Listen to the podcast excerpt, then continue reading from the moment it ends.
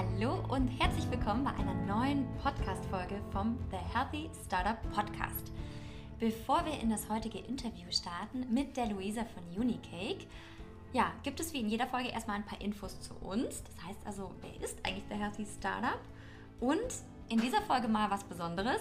Machen wir nicht den regulären Check-in mit der Frage, ja, wie geht es uns eigentlich selber als Gründerinnen, sondern in dieser Folge bekommt ihr mal so ein paar ja, Infos, Insights, was gerade so aktuelles bei uns ansteht. Also, aber erstmal zu uns. Ich bin die Auri. Ich bin die Conny. Und wir haben The Healthy Startup mit der Mission gegründet, dass wir gesagt haben, es muss einfach mehr Awareness für das Thema Mental Health in der Startup-Szene geschaffen werden. Und wie machen wir das? Wir bieten zum einen Workshops und Trainings, auch Vorträge, Panel Talks an. Wir arbeiten da direkt mit Startups zusammen, aber arbeiten auch mit Accelerator-Programmen, Inkubatoren und so weiter, allem zusammen. Und äh, ja, versuchen da Gründer und Gründerinnen gut aufzustellen, wenn es um das Thema psychische Gesundheit geht. Denn so eine Startup-Journey, die kann auch mal Höhen haben, aber auch mal Tiefs haben. Und da ist es umso wichtiger, wenn man gut auf seine eigene psychische Gesundheit dabei achtet. Ja, und normalerweise gibt es an dieser Stelle jetzt dann unseren regelmäßigen Check-in, in dem wir uns gegenseitig fragen, wie geht es uns eigentlich? Denn auch wir als Gründerinnen haben natürlich auch mal Hochs, Tiefs und da ist es auch immer ganz interessant für uns und vielleicht auch für euch ganz schön zu hören, was wir so alle zwei Wochen ja, erlebt haben oder was wir da auch mit euch teilen möchten. Mm, und nachdem wir jetzt diese Folge etwas pre-recorden, weil ich zur Veröffentlichung der Folge nicht in München sein werde, haben wir uns mal was anderes überlegt. Und deshalb gibt es diesmal eben kein Check-in, sondern was wir machen ist, dass wir eben ja, ein bisschen was erzählen, was gerade so ansteht bei uns. Liebe Conny, magst du mal einfach starten, was sich gerade so im Healthy Startup-Universum so bei uns tut? Ja, total gerne. Ähm, weil ich glaube, es kann sicherlich auch mal für die einen oder anderen interessant sein, was, was überhaupt wir mit unserer Arbeit machen und ähm, was wir so planen, was für Ideen wir haben. Dann ähm, ja, aktuell arbeiten wir sehr viel natürlich mit Startups selbst zusammen und äh, bieten da Workshops an und haben auch einige Institutionen, mit denen wir arbeiten, ähm, wo wir auch Workshops anbieten und haben ganz viele Vorträge auch gegeben in den letzten Monaten. Und wir machen uns natürlich auch Gedanken, wie wir The Healthy Startup weiterentwickeln können und wie wir natürlich noch mehr Menschen erreichen können. Denn ähm, wir sind aktuell natürlich sehr stark in München verwurzelt, aber wir wissen ganz genau, es gibt ganz viele tolle Gründer und Gründerinnen in der ganzen Republik da draußen, für die natürlich auch das Thema mentale Gesundheit sehr, sehr wichtig ist. Und wir wollen natürlich auch möglichst viele Gründer und Gründerinnen erreichen mit unserer Mission.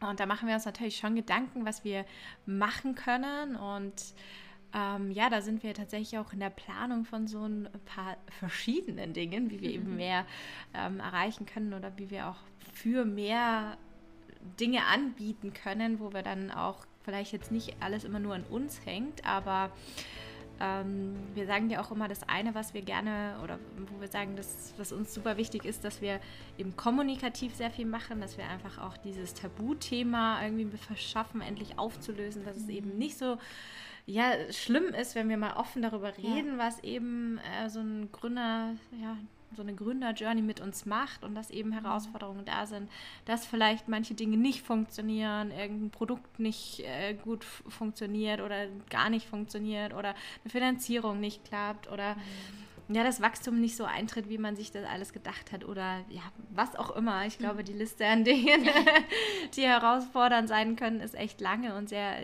individuell. Und ähm, ja, wollen da tatsächlich ähm, bundesweit verschiedene Veranstaltungen machen und sind gerade an der, an der Planung oder stehen gerade am Anfang der Planung, so eine Art Roadshow ähm, anzugehen, wo wir sagen, ja, sind in verschiedenen Städten in Deutschland unterwegs, nicht nur in München, mhm. sondern kommen mal in andere Städte und ähm, wollen da ja, eine Veranstaltungsreihe eben starten, wo wir eben zu diesem Thema ähm, ja, Gründern und Gründerinnen unterstützen einerseits, aber natürlich auch schaffen, irgendwie in einer Diskussion auch mit anderen Gründern, ähm, ja, dieses Thema einfach zu enttabuisieren, wie man ja. so schön sagt, oder? Genau, ja. Das ist so eine Sache, wo wir gerade sehr viel ja, drüber nachdenken bzw. in der Planung sind, wo wir jetzt die ersten Schritte gehen und auch so mit den ersten Partnern mal sprechen, mhm. weil das natürlich auch eine größere Sache ist, die jetzt wir zu zweit nicht alleine machen können und stemmen können. Und wir wollen natürlich auch ja, möglichst viele Leute erreichen und dann bestmöglichen Nutzen für alle rauszuziehen mhm. und Mehrwert zu bieten. Genau, das ist so die eine Sache.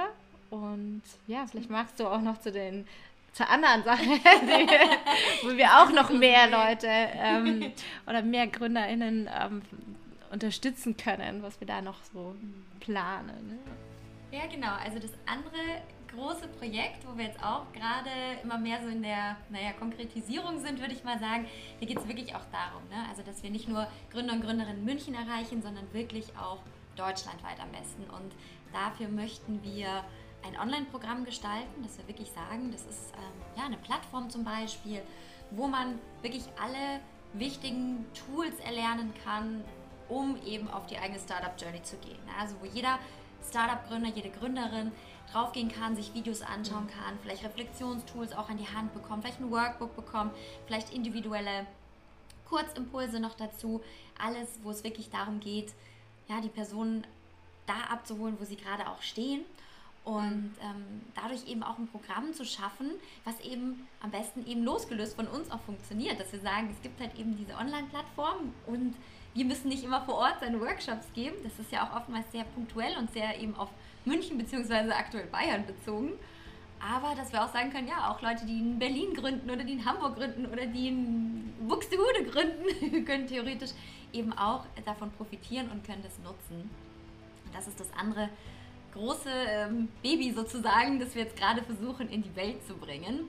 Also ja, das sind, wie ihr hört, zwei wirklich große Projekte auch und ähm, ja, es ist auf jeden Fall sehr, sehr schön. Es macht sehr viel Spaß, das auch weiter zu planen und äh, da auch einfach zu schauen, was sich jetzt mhm. da so die nächsten Monate tun wird. Wir wollen das äh, Programm natürlich auch am besten natürlich sehr nah an unserer Zielgruppe entwickeln. Das heißt, da geht es uns auch wirklich ganz konkret darum, jetzt eben zu schauen, dass wir das eben mit Startup-Gründern und Gründerinnen zusammen entwickeln, damit wir da auch wirklich den größten Mehrwert bieten, weil wir wollen jetzt nicht eine Online-Plattform schaffen, weil wir sagen, das ist die beste Lösung ähm, und dann ist es völlig am Markt vorbei, sondern dass wir wirklich etwas erschaffen, wo Menschen, die gründen, sagen, damit kann ich wirklich was anfangen. Das ist genau das, was ich jetzt brauche.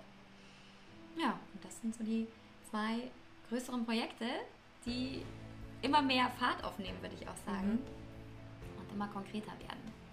Genau, das ist das, was bei uns so im Hintergrund immer passiert, woran wir arbeiten und wo wir wirklich uns auch Gedanken machen, eben wie wir unsere große Mission eben weitertragen können und da einfach mehr machen können, weil wir schon auch merken, dass wir natürlich, wenn wir nur zu zweit sind und alles eigentlich persönlich machen, da auch an unsere eigenen Grenzen ja auch stoßen können. Ja. Und ähm, wir schon auch merken, dass einfach sehr großer Bedarf da draußen da ist und auch die Nachfrage da ist und dass wir schon auch wissen, dass natürlich dadurch, dass unsere Zeit auch begrenzt ist, wir nicht, nicht alles irgendwann mehr bedienen können mhm. und auch zu schauen, wie wir das natürlich machen können.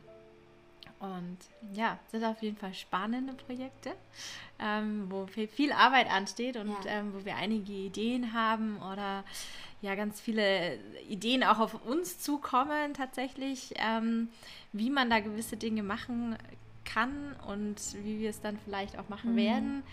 Ähm, das wird sich dann zeigen und ja, wir werden natürlich auch gerne euch auf dem Laufenden halten, wenn da irgendwas konkreter wird. Ähm, ansonsten natürlich gerade für dieses Programm, das auch ja auch gerade gesagt hat, dass wir es eben an der Zielgruppe entwickeln werden mhm. oder wollen, ähm, haben wir da auch ein paar Ideen, aber da ist natürlich auch jeder Input dann hilfreich aus der Gründerszene mhm. für uns. Also da werden wir sicherlich vielleicht auch den einen oder anderen Aufruf nochmal machen, ähm, um da eben wirklich zielgruppengerecht alles so aufzusetzen, dass es passt, dass es Spaß macht, damit zu arbeiten und dass es ähm, ja wirklich hilft ja. ähm, und unterstützt dabei und diese ja die Gründerpersönlichkeit von euch natürlich zu stärken und dass ihr da gut durchkommt durch jegliche Herausforderungen, die anstehen. Genau. Ja, und jetzt wünschen wir euch ganz viel Spaß mit dem heutigen Interview.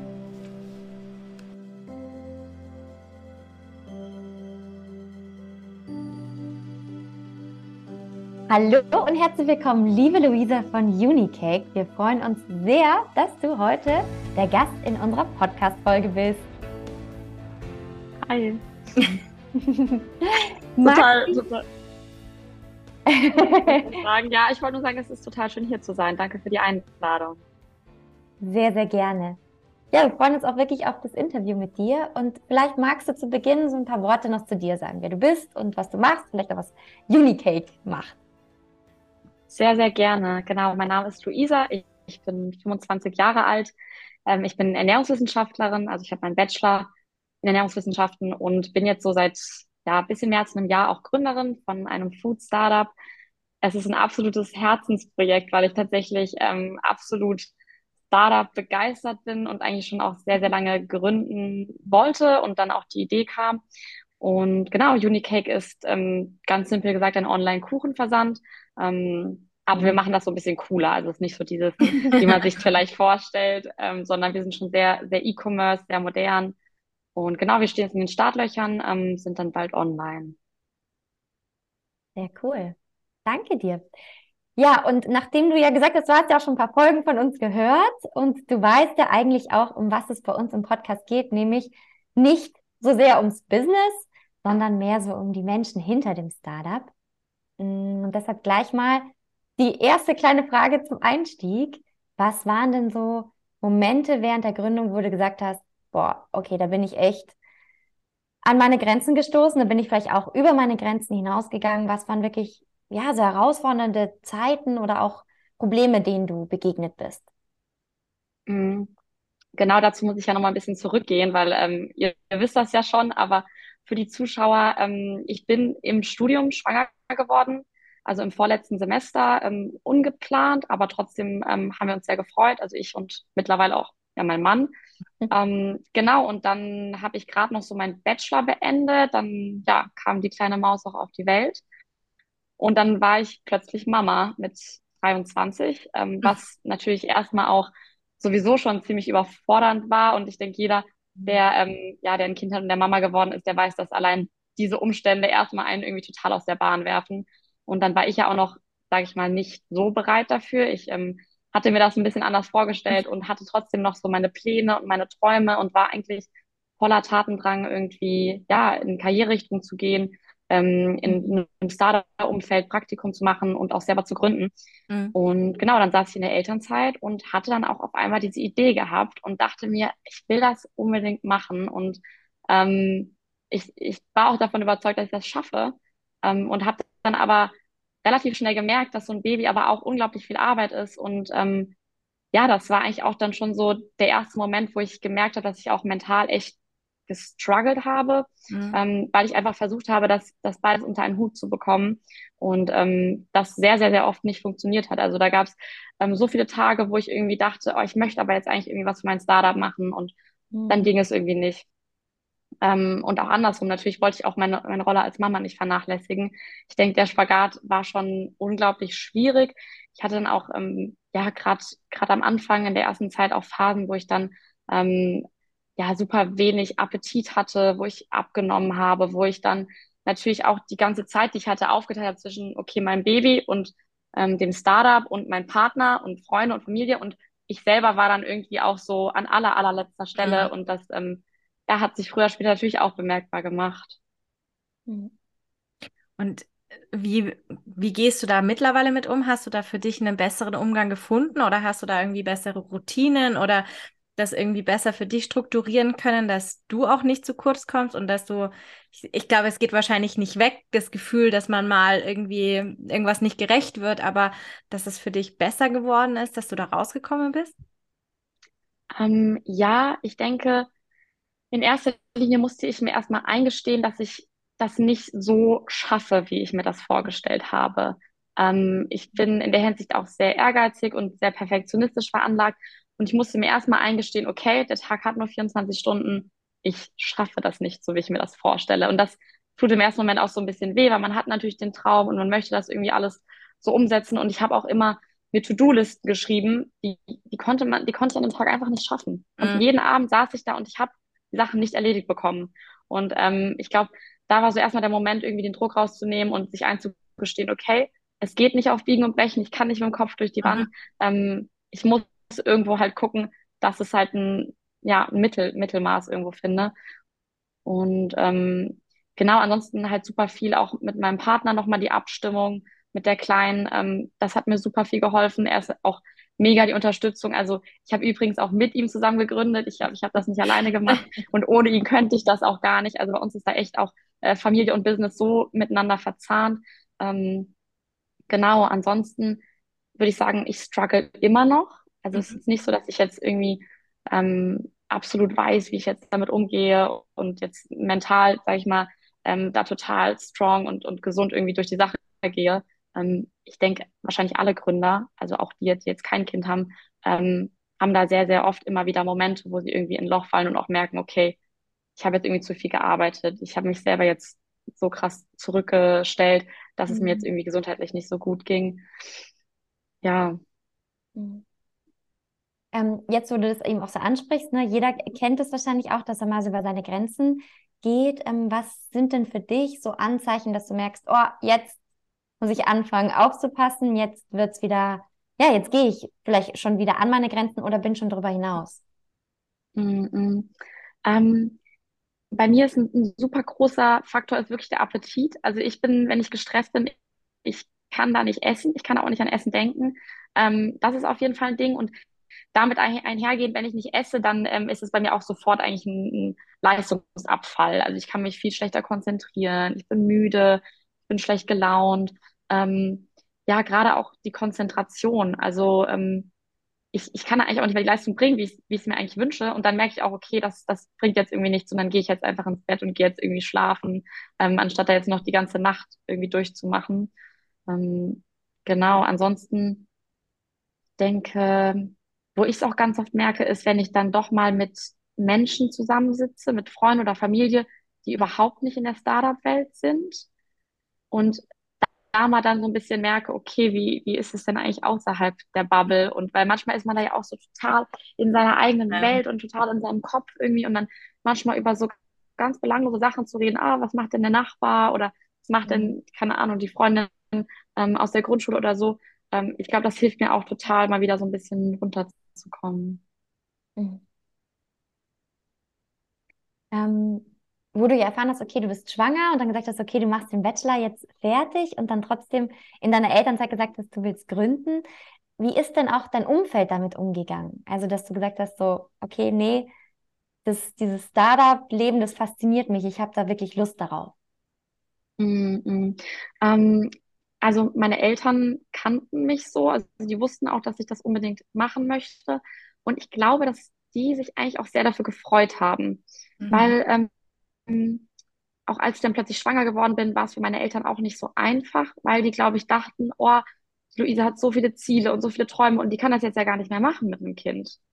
Mhm. Und ich glaube, dass sie dann aber gesehen haben, okay, aber irgendwie sie will das trotzdem unbedingt machen und sie macht das auch. Ich glaube, da haben die sich eigentlich sehr für mich gefreut. Mhm. Ähm, ich meine, klar, meine Mama konnte auch nachvollziehen, ne, dass ähm, das mit einem Kind natürlich ja nicht, nicht ganz so einfach vielleicht auch ist, wie ich es mir am Anfang vorgestellt habe.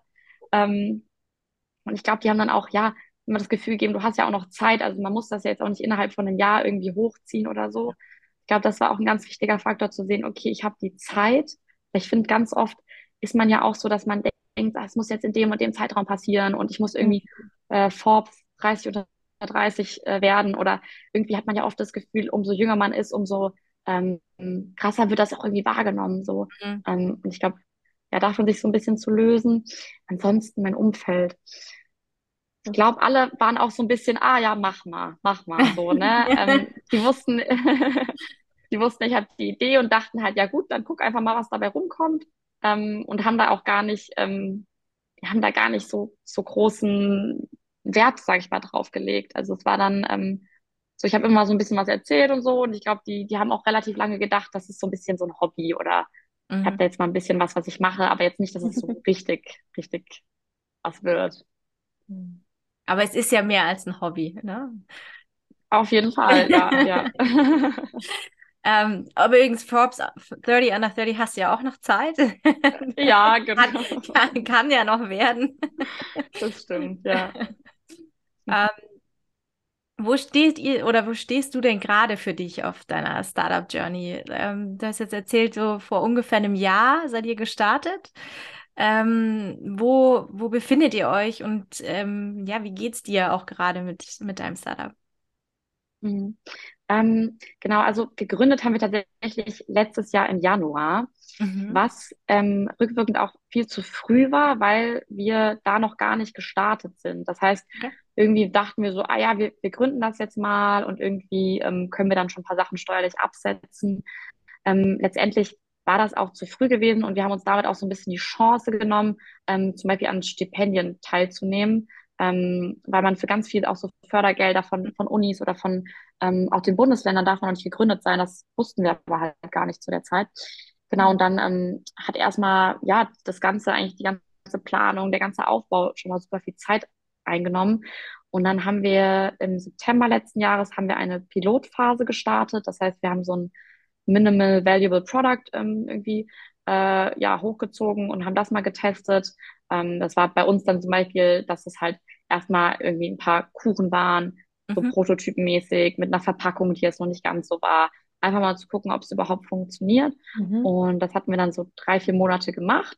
Haben dann auch direkt gesehen, an welchen Schrauben wir noch drehen müssen. Ähm, und haben jetzt, so seit Januar, Februar, die Zeit genutzt, um das Geschäftsmodell nochmal zu überarbeiten, um nochmal alles so ein bisschen zu professionalisieren und wollen jetzt auch sehr, sehr bald starten. Also ich weiß nicht, wann die Podcast-Folge online geht, aber vielleicht sind wir dann schon online. Das wäre natürlich super cool, aber wirklich so in den nächsten Wochen ähm, wollen wir an den Start gehen, genau. Sehr cool. Ja, und wie es mir geht, ähm, es ist so ein bisschen, ja, ich finde es so ein bisschen verrückt, weil von außen betrachtet ist ja noch gar nicht so viel passiert. Wir haben gegründet, wir haben so ganz viel im Hintergrund irgendwie gemacht. Ähm, und von außen betrachtet ist das jetzt noch gar nicht an so einem weiten Punkt. Wir sind trotzdem noch ein super frühes Startup. Aber für mich persönlich und in mir drin ist so viel passiert. Das ist schon so eine Journey irgendwie. Und manchmal finde ich das so schade, dass die Leute das von außen gar nicht so erkennen, weil man ja irgendwo immer auch an dem, ja, an dem Startup gemessen wird. Also an dem vielleicht Erfolg, den man hat oder die, den Umsatz, den man hat. Ähm, und genau, man kann das aber ja natürlich auch noch gar nicht so teilen, ähm, wie es in einem drinnen so aussieht. Ne? Mhm finde ich einen ganz wichtigen Punkt, ja, dieses, dass innen drin bei einem so viel passiert, auch innerhalb kürzester Zeit, wenn man gründet, und dass von außen die meisten ja echt nur dann sehen, okay, wirtschaftlicher Erfolg, verkauft sie ihre Produkte, äh, kriegt sie vielleicht irgendwelche mhm. Investoren an Bord oder so, oder wird sie 30 under 30 bei Forbes. Mhm. Ähm, und dann fände ich das jetzt auch total spannend. Was, was sind denn Dinge, wo du sagst, bei dir drin, das hat sich verändert, seitdem du gegründet hast?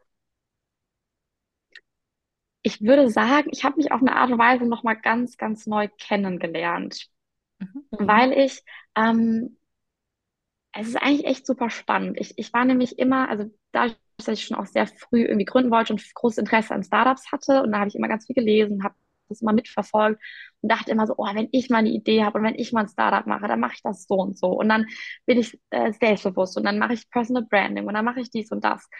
Und dann aber dann doch plötzlich selber in diesem Moment zu sein, habe ich gemerkt, so, oh, ich habe schon Schiss. Und vielleicht gab es auch Momente, da war ich dann nicht selbstbewusst und da wollte ich mein Gesicht nicht in die Kamera halten. Ähm, und da hatte ich Selbstzweifel. Da dachte ich, bin ich überhaupt interessant genug? Will auf Social Media irgendjemand was von mir lesen? Will auf LinkedIn irgendjemand meine, meine Geschichte hören? Ähm, und ich glaube, da habe ich echt nochmal gemerkt, so dieses, was man auch manchmal von sich denkt, wenn es dann wirklich in den Moment kommt, wo man das irgendwie dann zeigen muss, das sind echt nochmal ganz zwei verschiedene Paar Schuhe. Ähm, mhm. das war, glaube ich, super spannend. Ähm, ansonsten einfach unglaublich viel gelernt in ganz, ganz vielen Bereichen. Ähm, und ich denke, ich bin immer noch in einem Bereich, wo ich auch sehr, sehr viel noch, noch erleben werde und noch lernen werde und noch wahrscheinlich sehr viel gechallenged werde. Ja. Ja, ich glaube, das hört einfach auch nicht auf. Wenn du, ja. gründest, es hört nicht auf, dass man irgendwie dazulernt. Gefühlt passiert jeden Tag immer irgendwas, was neu ist oder wo man irgendwie wieder dachte, okay, das hatte ich jetzt noch nicht, weil es so schnelllebig ja, ja. ist. Insofern, ja. ich glaube, das ist, ähm, ich, ich glaube, man kann kein Studium, keine Ausbildung kann dir das geben, was du in so einer Gründung lernst. Nee, nein, auf keinen Fall. Das ist echt, ähm, ja, ist echt nochmal was ganz anderes. Ja, vor allem, ich auch das, was du sagst, ne, dieses Persönliche, wie man sich weiterentwickelt, ist halt das, was auch eigentlich das, was es am meisten ausmacht am Ende des Tages. Ich glaube, das ist auch das, egal wenn es hm, funktioniert oder auch nicht, dass wenn man so draufblickt, was, was das ist, was man am meisten irgendwie rauszieht. Ne? Was hat das mit einem selber gemacht? Ne? Wie ist man gewachsen in kurzer Zeit? Ne? Und hat auf einmal irgendwelche Entscheidungen getroffen, die man vorher nicht hatte oder mhm. konnte auf einmal mit Herausforderungen umgehen, die man nicht hatte ähm, mhm. man nie drüber mhm. nachgedacht hat, ja. Und das mhm. ist, glaube ich, was, mhm. was total wichtig ist, eben immer auf dieses Persönliche eben zu schauen. Und das ist ja auch das, was wir immer versuchen, ja, auf dieses, ne, was, was macht es mit dir, so eine Gründung und wie gehst du mit den ganzen Themen um? Ja. Mhm. Was würdest du denn sagen, dass für euch oder für dich jetzt äh, für Herausforderungen anstehen, wenn du sagst, jetzt bald geht's online, ähm, wo hast du, vielleicht hast du auch Ängste, Zweifel oder irgendwas, mhm. was dich umtreibt, wo du gerade ähm, dich auch sehr stark mit auseinandersetzt? Absolut. Also bei uns, wir sind jetzt halt auch an einem Punkt, dass wir jetzt so wirklich sehen, funktioniert oder funktioniert es nicht. Ähm, weil ich sage mal, man hat ja auch irgendwie dann auch auf finanzieller Ebene ein gewisses Budget und irgendwann ist das ja auch aus, aufgebraucht. Ähm, und da ist jetzt bei uns so die Sache, wir haben jetzt, wir haben jetzt die Chance bekommen, ähm, das jetzt irgendwie so, so umzusetzen, wie wir das wollen. Und das muss jetzt aber irgendwie auch funktionieren. Also wenn das jetzt nicht funktioniert in, in dem nächsten, ich sag mal, äh, halben Jahr oder so, dann ähm, ja, müssen wir halt auch irgendwie die, den, den Schluss ziehen, dass es halt auch einfach ja kein Geschäftsmodell ist, was irgendwie so hier äh, auf Interesse stößt. Also das muss man, sag mal, ich finde, man muss ja auch irgendwo trotzdem noch ein bisschen realistisch bleiben, auch wenn man natürlich total verliebt in seine Idee ist. Ähm, wenn es am Ende an dem Markt nicht funktioniert, wenn der Kunde es nicht möchte, dann ist das halt so. Aber wie du auch schon davor gesagt hast, ich finde auch, allein durch diesen ganzen Prozess hat man sich irgendwie ein Skillset angeeignet und ähm, Qualifikation und so weiter. Ich bin davon überzeugt, dass ähm, mein Mann und ich auch ein anderes Startup gründen könnten wenn, falls das nichts werden würde. Also das ist jetzt nicht der Plan, aber ähm, ich glaube, wenn man einmal da drin ist und ähm, da auch echt irgendwie Blut geleckt hat, dann schafft man das auch wieder. Mhm. Mhm. Und wie gehst du jetzt damit um? Also ja, wenn du sagst, okay, gut, ist da schon noch so ein gewisses finanzielles Thema dahinter. Es, mhm. ihr habt jetzt nicht irgendwie fünf Jahre Zeit, um das Ding zum Fliegen zu bringen. Genau. Ähm, Gibt es da irgendwas, was du für dich machst, um dich da auch aus, wenn solche Gedanken kommen, da irgendwie wieder rauszubekommen? Mhm. Sehr gute Fragen stellen ihr. das würde mich bei anderen auch total interessieren, was die machen. ähm, spannend auf jeden Fall. Muss überlegen.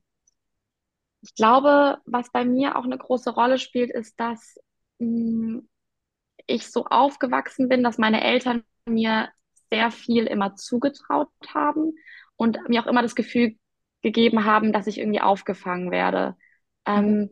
das heißt, ich würde behaupten, ich habe auch nicht so diese krassen Versagensängste, wie es vielleicht andere haben. Ich weiß es nicht.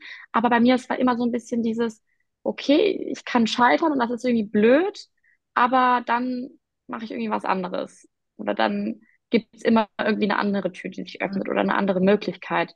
Ähm, das heißt, natürlich habe ich auch Angst davor, dass es nichts wird. Und natürlich ist dann auch immer so ein bisschen dieses, okay, irgendwie, man macht das jetzt ja auch irgendwie ein, zwei Jahre schon ja. und jetzt das ganze Umfeld ist involviert und irgendwie wissen ja auch das alle. Ähm, natürlich ist es auch so ein bisschen schambehaftet. Keiner möchte ja dann irgendwie ähm, so dastehen und ähm, ja, sich eingestehen, okay, meine Idee war irgendwie nicht, ja. nicht gut. Aber ich glaube, ja, was ich persönlich genau mache, ist wirklich schwierig zu sagen. Ich würde sagen, es ist echt so ein, so ein, so eine Grundsicherheit, die ich irgendwie selber schon so ein bisschen in mir drin habe. Und ansonsten, ich rede sehr viel. Also ich glaube, Kommunikation mit Freunden und, Fam und, Familie, mit Leuten, die einem nahestehen, auch darüber, okay, was wäre, wenn das nichts wird, ähm, vielleicht ein paar Szenarien durchsprechen oder so, das, das hilft, glaube ich, immer. Mhm. Siehst du da auch Unterschiede ähm, so zwischen dir und deinem Mann, weil ihr zusammen gegründet habt jetzt und mm, er ja vielleicht auch mm. solche Gedanken hat? Oder wie geht er damit um? Total, also es ist 100 Prozent. Also ich glaube, da ist es auch, da sind Männer und Frauen ja auch dermaßen unterschiedlich. Und ich würde sagen, bei uns ist es auch relativ klassisch so, ich bin schon so der emotionale Part. Mhm. Und ähm, so, der, mir, mir tut das auch total gut, wenn ich mal weine, wenn es mir dann schlecht geht. Und ähm, da brauche ich auch gar keinen Grund zu. Manchmal merke ich einfach, ich habe das Bedürfnis zu weinen muss weinen und dann ist auch wieder okay. Mhm. Ähm, und ich rede da sehr viel auch mit anderen drüber und er ist schon eher so ein bisschen rationaler und, und macht das auch super viel mit sich aus. Also es ist eigentlich super selten, dass er irgendwie zu mir kommt und sagt, oh, ihm geht's nicht gut mhm. und ihm geht das und das durch den Kopf oder so. Das eigentlich gar nicht. Wenn, dann merke ich es irgendwie und dann muss man aber so ein bisschen nachbohren. Ähm, also es ist schon super, super unterschiedlich. Und ich glaube, wir verlassen uns auch sehr, sehr stark aufeinander. Also auch wenn es jetzt nochmal um dieses geht, dass man irgendwie versagt und auch ähm, so Existenzängste und so. Ich glaube, wir sind da sehr, ähm, vielleicht, weil, dass wir auch weniger Angst haben, weil wir eben dann doch auch nicht alleine dastehen, sondern dann auch zu zweit einfach schon sind. Mhm. Und ich meine, mit einem Partner zu gründen ist natürlich, also generell mit einem Co-Founder zu gründen, ist äh, schon immer eine Herausforderung, aber mit seinem Partner oder Lebenspartner zu gründen, hat ja auch nochmal eine emotional andere Ebene mit drinnen. Ähm, hab, hast du da oder habt ihr da auch öfters mal irgendwie Konflikte oder Herausforderungen, wo ihr merkt, boah, das ist so für die Beziehung, ist auch eine kleine Challenge, auch gemeinsam noch ein Unternehmen zu haben? Absolut. Also zu 100 Prozent. Ähm, ich glaube, also wenn jemand sagen würde, dass mit einem Partner gründen keine Herausforderung ist, dann äh, würde ich gerne mal wissen, was die für eine Beziehung sind. ähm, weil ich glaube, dass das, äh, da, da ist sehr viel Potenzial für, für Konflikte. Ähm, ich glaube, das ist aber auch generell so wie in der Beziehung, finde ich, ähm, allgemein, weil, also bei uns war das zum Beispiel auch jetzt, wenn ich jetzt nur von der Beziehung rede, auch so, am Anfang muss man sich so aufeinander einstellen. Man muss so ein bisschen merken, okay, wie tickt der, was ist dem wichtig, was hat der für Werte, ähm, was sind Sachen, die ihn irgendwie triggern oder so. Ähm, ich werde gerade angerufen. War gerade ganz schlecht. Und? Eine fremde Nummer gewesen, sorry. Ähm, genau, also war ich, ähm, genau, in der Beziehung muss man sich auch erstmal irgendwie aufeinander einstimmen und kennenlernen und findet dann ja auch so ein bisschen auch, ich denke auch in der Beziehung sind es ja auch immer wieder die gleichen Streitthemen so ein bisschen, immer wieder, wo man so aneinander gerät. Und in der Geschäftsbeziehung, finde ich, ist das genauso. Und da haben wir uns auch nochmal irgendwie neu kennengelernt und nochmal gemerkt, okay, wie tickt der andere, wenn es jetzt ums Arbeiten geht, wenn jetzt Arbeitsmoral ist, ähm, was hat der für einen Leistungsanspruch an sich selbst, wie ehrgeizig ist diese Person eigentlich? Mhm. Ist, ist der andere genauso bereit, ähm, so viel Überstunden zu machen wie ich? Ähm, oder ist es dem irgendwie wichtiger, eine Work-Life-Balance zu haben? Oder auch, wo sieht man das Unternehmen in, in zwei, drei, vier, fünf, sechs Jahren? Ähm, mhm. das dauert auf jeden Fall, bis man da so mh, ja, einen gemeinsamen Konsens findet. Ähm, und da gibt es auf jeden Fall auch Konflikte und da, da wird auch mal rumgeschrien und irgendwie gesagt, ah, ich hab, das habe ich mir ganz anders vorgestellt. Mhm. Ähm, am Ende des Tages kann ich sagen, dass es bei uns funktioniert als Team. Ähm, ich glaube, dass wir uns ganz gut ergänzen, auch weil wir sehr komplementär sind. Ähm, einerseits von der Person her, aber auch von, von dem, was wir können. Mhm. Ähm, deswegen ist es für uns super. Also ich kann das sehr empfehlen, wenn man, wenn man komplementär ist und ähm, auch, auch gerade so mit, mit einer Familie, also gerade mit Kindern muss man sich sowieso mhm. so krass abstimmen. Ähm, ich wüsste gar nicht, ob das jetzt auch jemand anderes, auch wenn das jetzt eine Freundin wäre, ob die das so verstehen würde, dass ich dann manchmal einfach an einem Tag nicht kann, weil man, ja. ist halt krank oder dass man irgendwie ja auch irgendwo einen anderen Biorhythmus vielleicht hat oder irgendwie andere, andere Zeiten und ja, ich glaube, da, da verstehen wir uns einfach sehr, sehr gut, weil wir das halt beide so erleben. Mhm. Mhm. Was ich jetzt auch spannend finde, weil du sagst, so komplementär, gibt es da irgendwas für dich, wo du sagst, das habt ihr auch wirklich ähm, genutzt als Tool oder keine Ahnung, wo ihr sagt, da habt ihr das herausgefunden, dass ihr euch auch sehr, sehr gut ergänzt als Gründerteam? Mhm, mhm. Mm. Also ich denke, am Anfang war schon relativ schnell klar, dass einfach unsere Aufgaben im Unternehmen unterschiedlich sind. Einfach auch von dem, was wir studiert haben und, und dem, was wir können. Ähm, und ich denke, wir haben dann auch einige Szenarien so ein bisschen durchgespielt. Also ähm, beispielsweise bin ich jetzt zum Beispiel auch mehr der Typ für die Außenwahrnehmung vom Unternehmen, ähm, wo wir dann auch drüber geredet haben, würde er sich da wohlfühlen, hat er da irgendwie Lust drauf, mhm. sieht er sich mhm. da? Ähm, und das ist eher nicht so sehr, wobei ich es nicht ausschließen kann, dass es vielleicht irgendwann ähm, auch noch kommt. mhm. ähm, jetzt so ein bestimmtes Tool oder irgendwas Bestimmtes, wir es gemacht haben, ähm, haben wir jetzt, glaube ich, nicht gemacht. Ich meine, wir kannten uns halt auch schon. Ich glaube, das ist Mhm. auch der Vorteil. Ich glaube, wenn du jetzt jemand mit jemandem Fremdem zum Beispiel gründest, ähm, ist, glaube ich, auch sehr herausfordernd, weil du einfach ja, die Mhm. Person erstmal ganz, ganz neu, neu kennenlernen musst. Mhm. Mhm. Ja, also ich glaube, eine, eine Co-Founder-Beziehung ist immer komplex und äh, Mhm. ist immer auch Arbeit und, und man muss da auch was machen. Also das ist, ähm, glaube ich, egal ob man jetzt halt in einer, in einer- in einer Partnerschaft lebt oder nicht, ich glaube, das ist tatsächlich immer sehr herausfordernd. Habt ihr auch euch ähm, mal hingesetzt und so drüber gesprochen, okay, was, was sind eure Werte für dieses Unternehmen, eure Vision?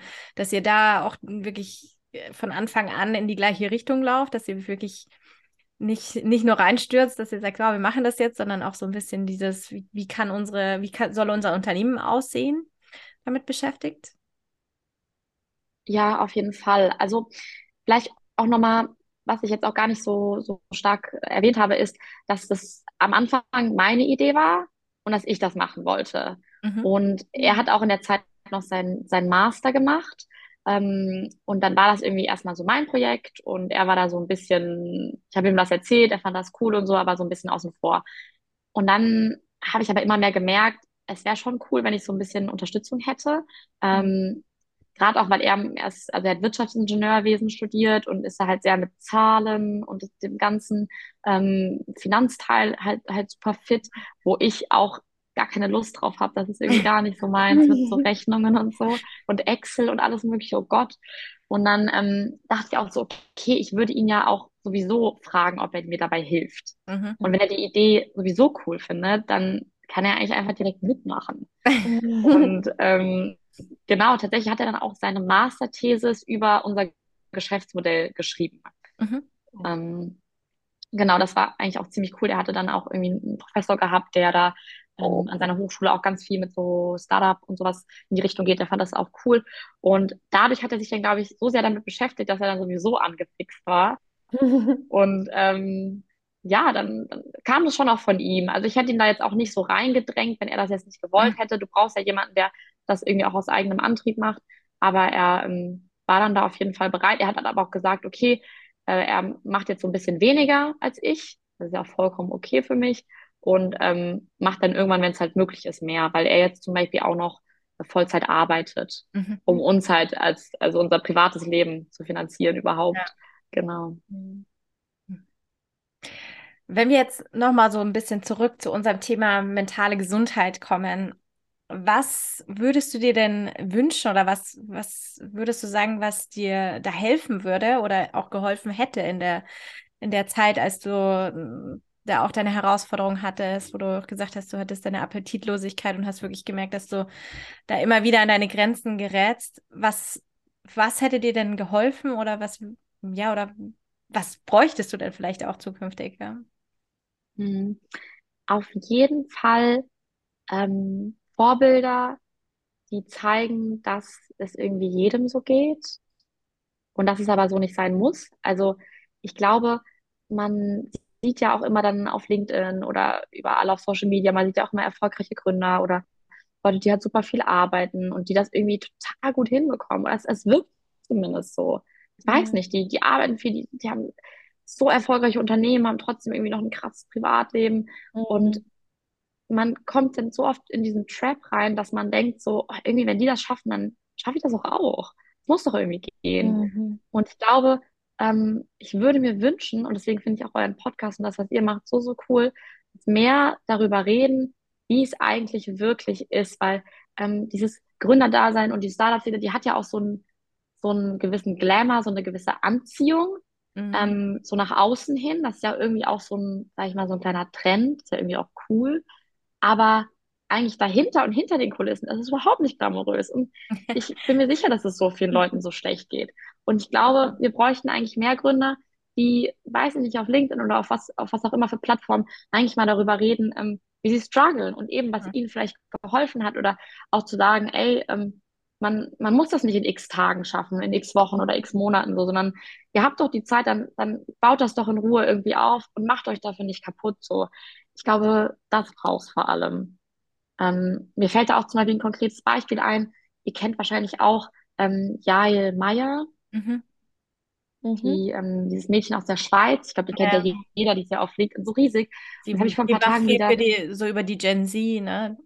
Genau, ja. Mhm. Jetzt vor ein paar Tagen wieder einen Post von ihr gesehen. Da hat sie geschrieben, irgendwie, ich bin 23 und habe jetzt mein zweites Kind bekommen mhm. ähm, und ist halt trotzdem, und sie hat natürlich ein erfolgreiches Unternehmen mit, mit 20 Mitarbeitern und hat dann irgendwie geschrieben, ja, und ähm, ich zeige, dass, dass, dass man es schaffen kann und Kind und Karriere vereinbar ist und man irgendwie den Erfolg haben kann und so weiter. Und da habe ich es gesehen und dann, finde ich, gibt es einem immer wieder so ein gewisses Gefühl, weil ich finde das natürlich super und ich freue mich für sie und ich finde das auch cool, dass sie das promotet, das Kind und Karriere, dass man das schafft. Aber ich finde, sie promotet das zu einseitig.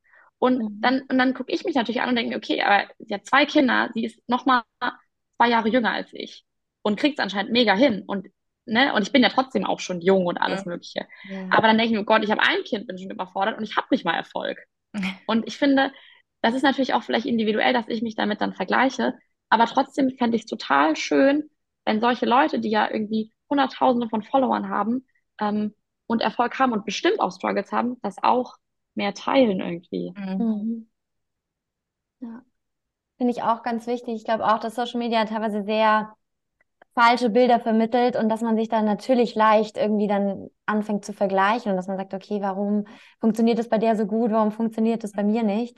Ich glaube, da sind wir, sind die meisten Menschen nicht davor gefeit. Also ich kann dich da auch voll gut nachvollziehen, ähm, mhm. dass das mhm. auch was mit dir macht. Und ich finde es auch schön, dass du sagst, es bräuchte einfach allgemein realistischeres Bild auf die Startup-Welt.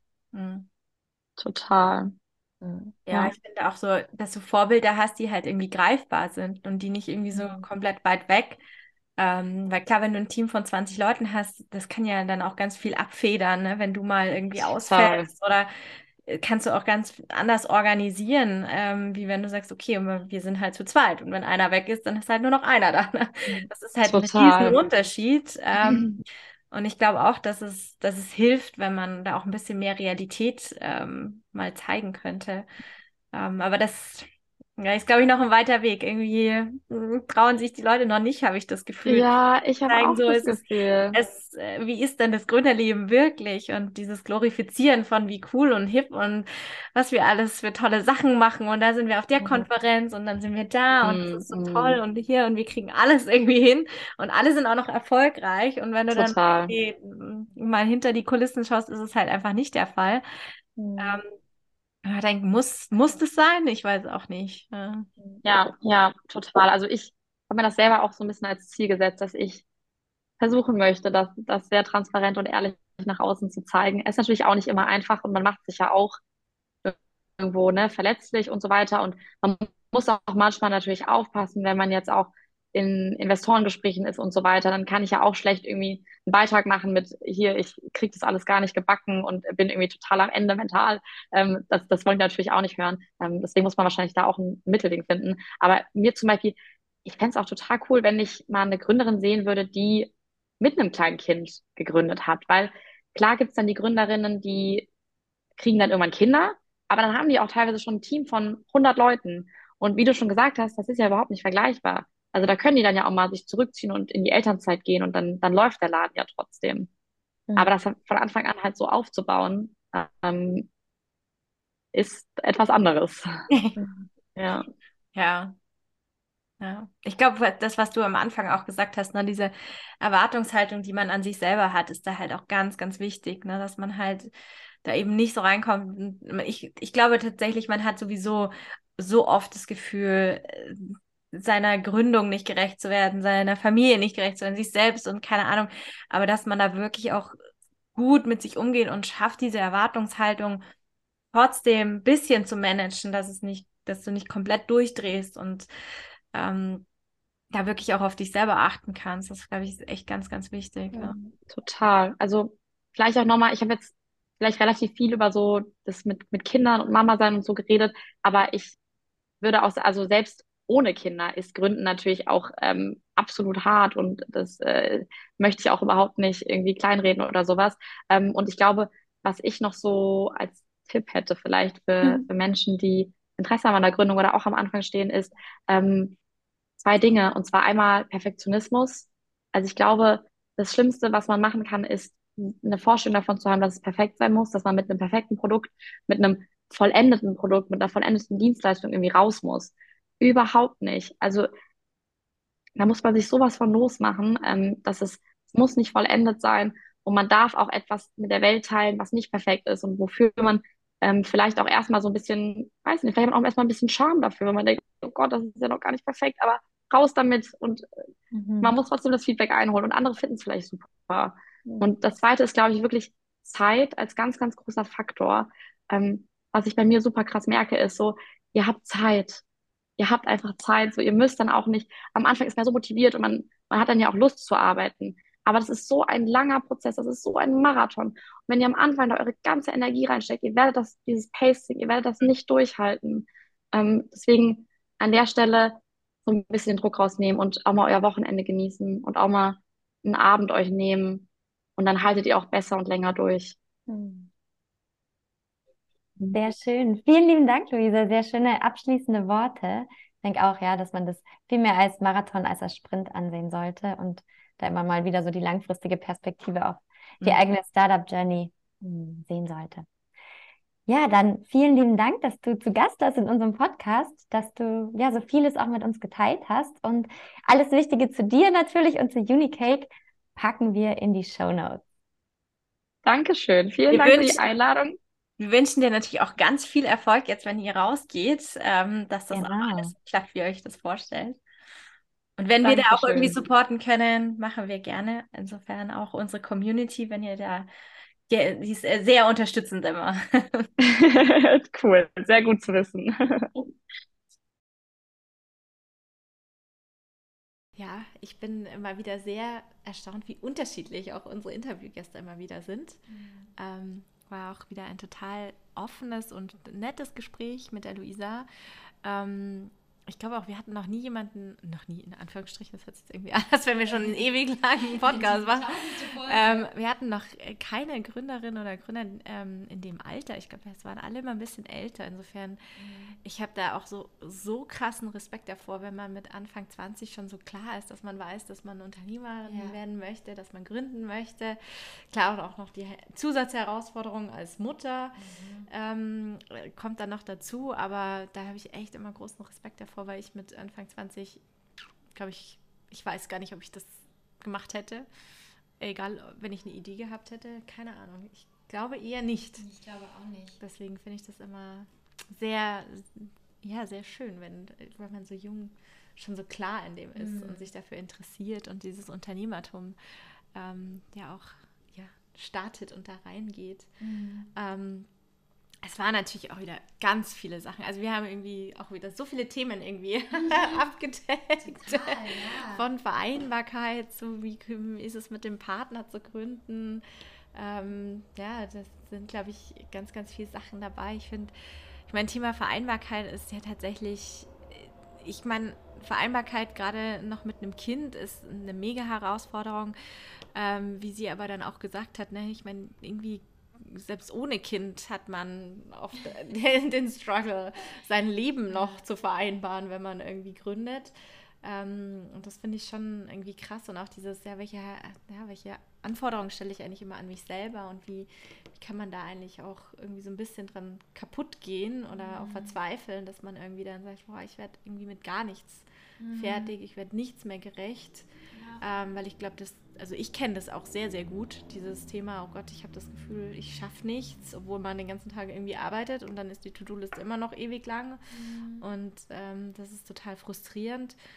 Und da wirklich auch das, das schafft, da irgendwie diesen Druck für sich selbst rauszunehmen. Ähm, und das nicht, nicht immer gelingt, aber ähm, ich glaube, das, das kennen ganz, ganz viele Gründe. Ja. Und ich glaube auch, was da so wichtig ist, ist das, was die Luisa auch gesagt hat, so dass es eigentlich oftmals an realistischen Vorbildern auch fehlt. Mhm. Dass man sich ja dann auch viel vergleicht und irgendwie das Gefühl hat, alle anderen kriegen es ja total irgendwie auf die Reihe und leben daneben noch in ihr perfektes Familien- ja. und und so, ne?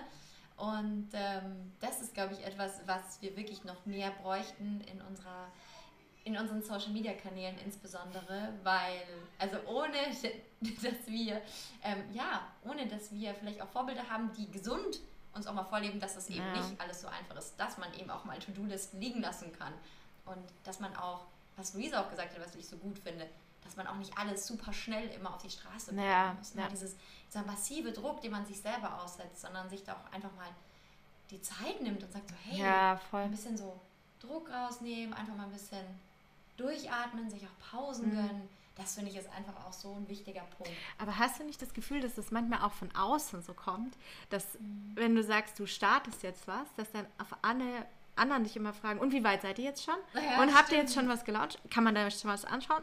Wie weit, also wo steht ihr? du denn für sowas? Genau, Das ist doch nicht so schwierig. das finde ich schon, dass es manchmal auch von außen Mhm. diese Fragen da so kommen, die, also bei mir ist es so, das setzt mich dann schon auch noch mal Mhm. mehr unter Druck. Ja? Also da, da bin ich nicht so abgebrüht, dass das immer alles an mir abprallt, wenn Leute dann von Ja. außen so Fragen stellen.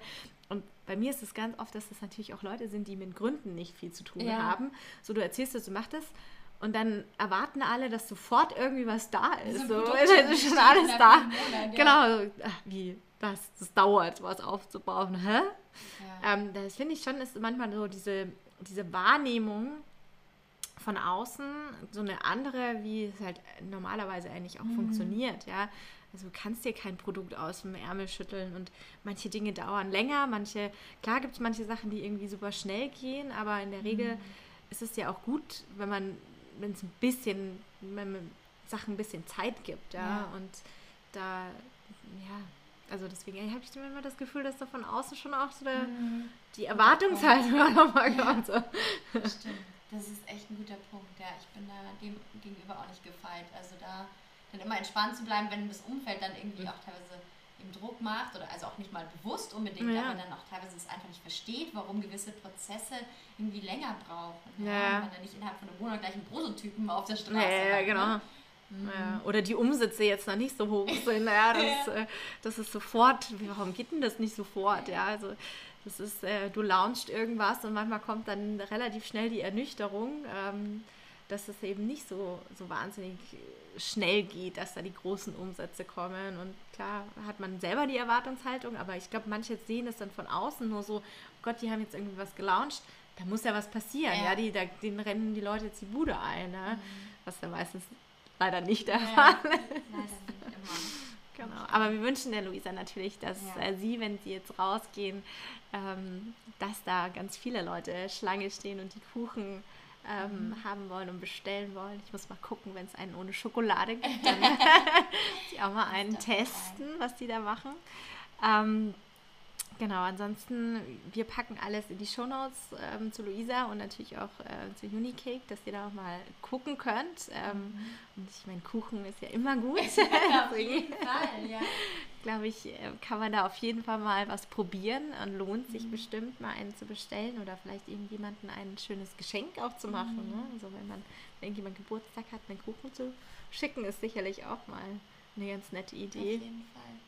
Genau. Und dann, ja, freuen wir uns natürlich über euer Feedback, wenn ihr uns folgt, wenn ihr unserem Podcast folgt, natürlich auch auf Social Media folgt, wenn ihr uns eine Bewertung da lasst, am besten natürlich fünf Sterne, da freuen wir uns am allermeisten, wenn euch der Podcast gefällt. Und ja, freuen uns natürlich, wenn ihr beim nächsten Mal wieder reinhört.